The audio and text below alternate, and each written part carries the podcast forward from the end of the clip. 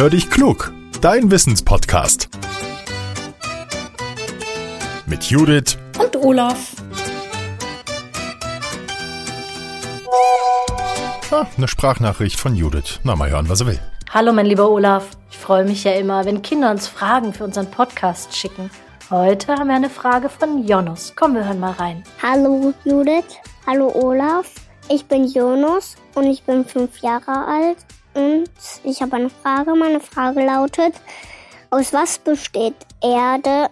Also dann Tschüss, ich freue mich auf eure Antwort. Hallo Judith und hallo Jonas. Jonas, was für eine spannende Frage. Ich glaube, darüber machen sich die meisten Menschen gar keine Gedanken, selbst wenn sie gerade Blumen einpflanzen. Die kommen ja in die Erde. No? Lass uns mal schauen, woraus Erde besteht. Also, Experten sagen, Erde besteht aus mineralischen und organischen Stoffen und aus Wasser und Luft. Zu den mineralischen Bestandteilen zählen zum Beispiel Steine, Sand und Lehm.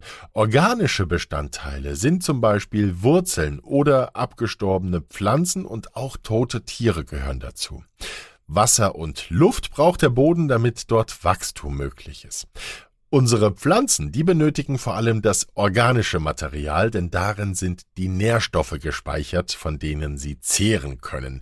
Wenn wir eine Handvoll Erde aufnehmen, dann befinden sich, Achtung, rund acht Milliarden Lebewesen darin. Das sind ungefähr so viele wie Menschen auf unserem Planeten. Viele dieser Lebewesen sorgen dafür, dass Humus entsteht. Sie fressen zum Beispiel abgestorbene Pflanzen und scheiden sie wieder aus. Der Humus entscheidet mit darüber, wie gut Pflanzen wachsen und wie viel wir später ernten können. In ihm sind wichtige Stoffe enthalten, die den Pflanzen als Nahrung dienen. Die Zahl an Lebewesen im Boden, die zeigt, wie gesund ein Boden ist. Verrottet da etwas sehr schnell, dann sind viele fleißige Tierchen im Untergrund vorhanden und an der Arbeit.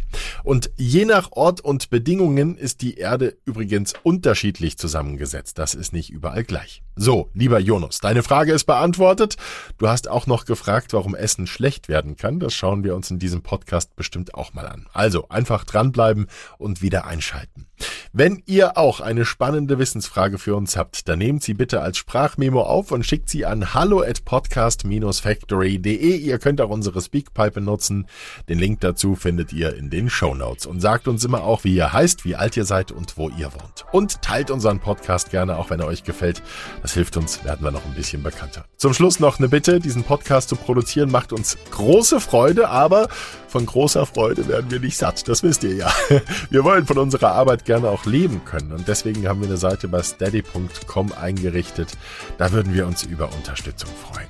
Jetzt freue ich mich auf nächsten Mittwoch, dann gibt's die nächste Folge. Bleibt gesund, euer Olaf.